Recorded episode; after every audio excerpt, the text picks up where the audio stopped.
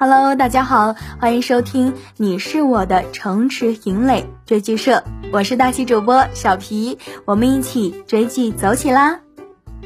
不知道大家最近有没有看这样一部新剧，由白敬亭和马思纯主演的《你是我的城池营垒》这部电视剧啊，和《荣耀乒乓》最近都在热播。作为一个以爱鞋出圈的男艺人。伴随着白敬亭一起出圈的，还有他参加《明星大侦探》中容易接上的各种梗和他的 rap。毕竟他曾经也是顶流，所以为了追白敬亭，小皮也是马不停蹄的赶去看了《你是我的城池营垒》。刚开始看的时候，对于邢克磊和米卡的相遇，小皮也只能感叹：果然偶像剧的套路都是千篇一律，没有什么新鲜感。但是越看到后面，小皮表示嘴越来越合不拢了，尤其是邢克磊各种嘴闲体正直的操作。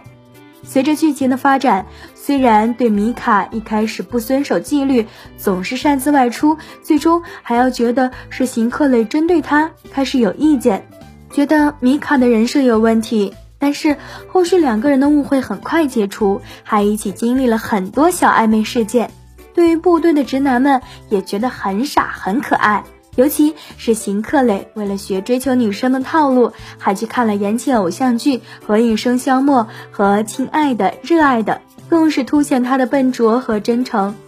就跟着剧情一直看到了后面，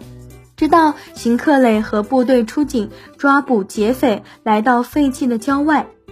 特警中的小昌在执行任务的过程中和劫匪一起受伤，送去医院，而邵雨涵却选择先救劫匪，气得小皮真是差点吐血啊！要知道，在我们普通人的观念当中，医生救死扶伤，警察和军人保家卫国，那都是很伟大的事业，因此他们在某些事情上本来就应该有优先选择的权利，毕竟他们的牺牲真的是太大了。劫匪做的都是危害人民安全的事情，还会害得有人因此牺牲。而作为医生邵雨涵却优先选择救助劫匪，这不是对不起警察和人民的付出和牺牲吗？而当时米卡对邢克雷是这样说的：“他说，作为医生，他们的先驱希波克拉底誓言这样说过，即使是在正义和仁慈面前，我们也不能直接的、主动的。”有意识的杀死一个病人，要始终如一的尊重生命。而邵医生也是表示，他是医生，不是法官，他只看病情处理，不看身份。而当时的情况下，是救劫匪比较紧急，救死扶伤是医生的天职。邵医生首先选择救助劫匪，也就是先救急。就因为这一点，小皮还真的去特意查了一些资料。因为我们国家很尊重人权，虽然军人等职业在某些情况下享有特殊权利，但罪犯只要没被剥夺权利，他所应该享受的待遇跟军人是差不多的。这种情况下，确实是看情况来处理。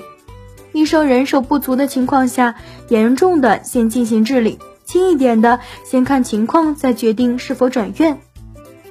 本期节目就到这里，下期精彩继续。如果你想收听更多精彩节目，欢迎关注微信公众号“大喜夜听”。